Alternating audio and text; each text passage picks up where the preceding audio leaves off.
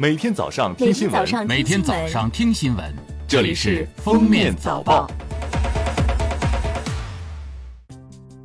各位听友，早上好！今天是二零二三年七月十日，星期一，欢迎大家收听今天的《封面早报》。首先来听今日要闻。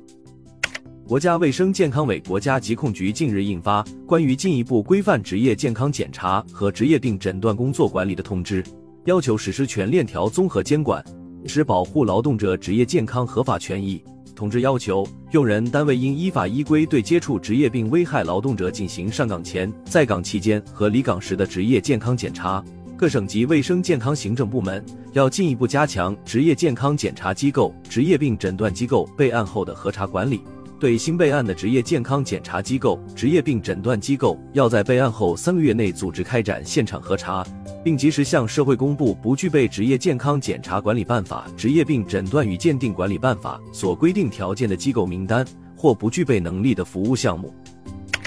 近日，国家卫生健康委、中央政法委等十四部门联合印发《开展严厉打击非法应用人类辅助生殖技术专项活动工作方案》，于二零二三年六月至十二月在全国开展严厉打击非法应用人类辅助生殖技术专项活动。规范人类辅助生殖技术的应用，严厉打击由此引发的各类违法犯罪行为，切实维护人民群众身体健康和生命安全。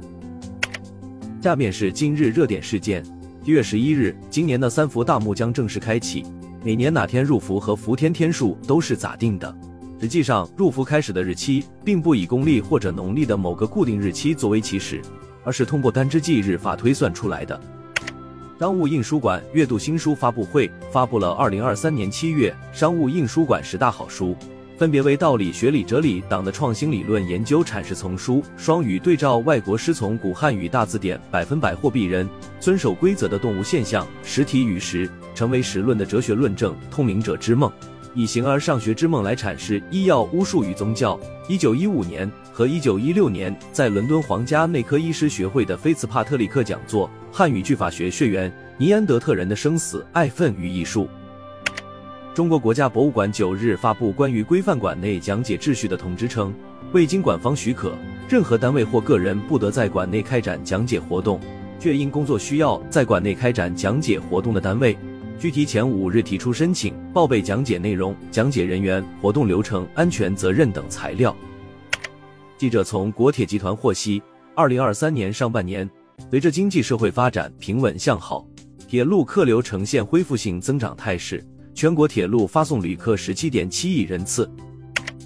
日前。民航局召开依法整治机闹行为、维护航空安全秩序专项行动动员部署会，要求坚决遏制激闹多发态势，加大整治和惩戒力度，依法从严从快从重打击激闹，引导旅客自觉文明乘机。近日，云南省疾控中心绘制《二零二三年云南省有毒野生菌中毒风险分级地图》《二零二三年云南省有毒野生菌中毒风险分级表》，宜良等七个区县被定为高风险区。据悉，全国已知野生毒菌五百四十余种，云南有两百余种，其中二十余种剧毒。最后来听国际新闻，乌克兰国防部副部长马里亚尔八日在社交媒体发布贴文，承认实施了对克里米亚大桥的袭击。他写道：“两百七十三天前，我们对克里米亚大桥进行了第一次打击，破坏了俄罗斯的后勤。去年十月八日，克里米亚大桥公路桥上一辆卡车发生爆炸。”导致与公路桥并行的铁路桥上一货运列车上七个油罐被点燃，公路桥部分路段受损坍塌。据日本共同社报道，有关福岛核污染水排海设备方面的准备已经就绪，预计日本政府很有可能在八月正式启动排海。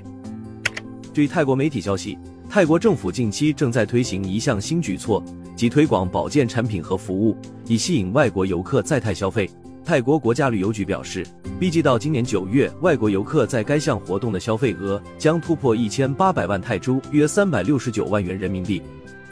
感谢收听今天的封面早报，明天再见。本节目由喜马拉雅和封面新闻联合播出。